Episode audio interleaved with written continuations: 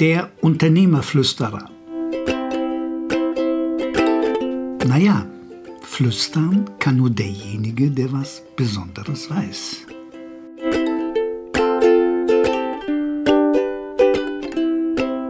Nino, Nothing in, Nothing out. Nino kommt aus dem US-amerikanischen Geheimdienst, dem bekanntesten, nämlich dem CIA. Amis sagen, you can't make chicken salad out of chicken shit.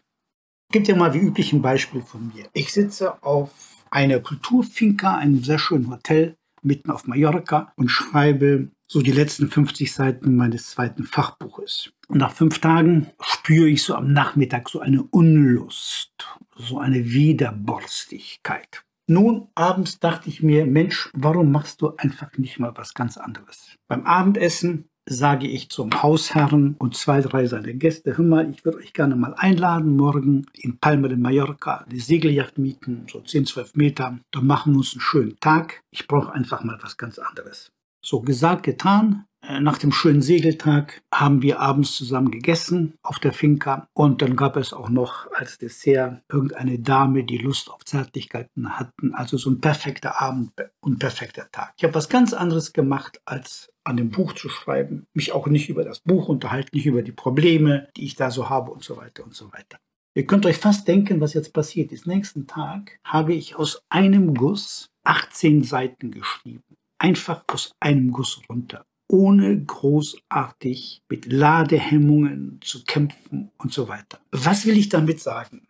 Du musst nicht unbedingt etwas Neues, Großartiges lernen in deinem Fachgebiet, wo du dich gerade mit einer Aufgabe oder einem Problem herumschlägst, um etwas Neues zu schaffen. Das musst du nicht. Aber du brauchst eine Inspiration, die kann auch von ganz woanders herkommen, wie in meinem Fall mit dem Segeltag. Ich gebe ein anderes Beispiel. Äh, der Günter Netzer der ist auch den Nicht-Fußballfans bekannt, war ein grandioser Mittelfeldregisseur. Und Günter Netzer war, wenn ich das richtig erinnere, der einzige Top-Fußballer in Deutschland, der einen Freundeskreis hatte, der nichts mit Fußball zu tun hatte. Der war mit Erika Pflucher, mal ich glaube sogar verbandelt längere Zeit, der kannte Leute in der Film- und Werbeszene und so weiter. Und Günter Netzer hat die Freundschaften und Bekanntschaften in seiner Freizeit gepflegt. Er flog auch mal, mal eben für ein paar Tage in die USA und hat das Training geschwänzt. Und dadurch bekam er eine ganz andere Inspiration. Also, warum erzähle ich das mit dem Nino? Nothing in,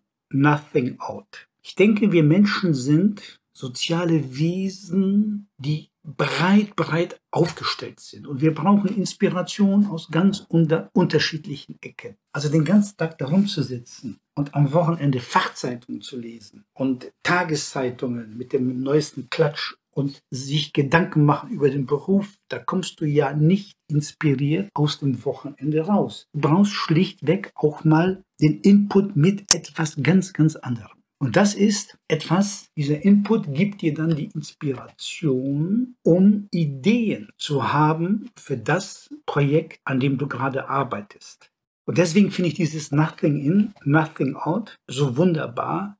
Aber nochmal bitteschön, achte darauf, dass du die Ideen, Inspiration holst, nicht zielgerichtet auf dein Projekt, sondern mach etwas, was dich begeistert, wo deine Gehirnzellen so richtig in Fahrt und dann wird das auch was. Ich gebe dir zum Abschluss noch ein Beispiel. Ich bin Prüfungssemester der, der Zwischenprüfung im vierten Semester im Iran gewesen. Das war zu Zeiten des Schahs, war 1975. Und dort bin ich länger äh, geblieben als geplant. Mein Reisepass äh, war nicht auffindbar. Also aus äh, einer Zwei-Wochen-Tour wurden dann sieben Wochen. Ich kam auf dem letzten Drücker zurück. Also ich habe da ein Auto verkauft dem letzten Drücker zurück und hatte nur vier oder fünf Tage Zeit, mich auf die mündliche Zwischenprüfung und auf die schriftliche vorzubereiten. Meine Kommilitonen meinten, das könnte ich alles vergessen, das wäre alles so wahnsinnig viel. Was habe ich gemacht? Ich habe mich konzentriert auf, ich glaube damals vier Prüfungen, auf vier Fächer und bin richtig in die Vollen gegangen, volles Risiko. Mir blieb ja auch nichts anderes übrig und habe mich auch wirklich nur auf vier Sachen vorbereitet und dort auch nur rudimentär. Mehr geht es ja auch nicht. So, was ist passiert? Ich habe alle vier Prüfungen schriftlich geschafft. Alle. Und wie habe ich mir das erklärt? Ganz einfach. Ich war so voll von dieser wundervollen Reise mit dem Auto bis vor Teheran, wo ich das Auto dann verkauft habe. Sechs Wochen insgesamt im Iran, zu einer Zeit, als der Iran ein Traumland war und nicht so schrecklich wie heute. Das hat mich so inspiriert, dass ich mit dieser Leichtigkeit und mit dieser Lockerheit mich auf die Prüfung vorbereitet habe. Natürlich, damals, da brauchte man ja kaum Schlaf, da hat man eben mal vier Stunden geschlafen pro Nacht und hat sich den Stoff da reingepfiffen. Und das ist das, was ich mit Nino meine. Mache, wenn du das ernst nimmst, mache ganz andere Dinge außerhalb deines Berufes und beschäftige dich auch mit Leuten, die mit deinem Beruf überhaupt nichts zu tun haben, mit deinem Fachgebiet.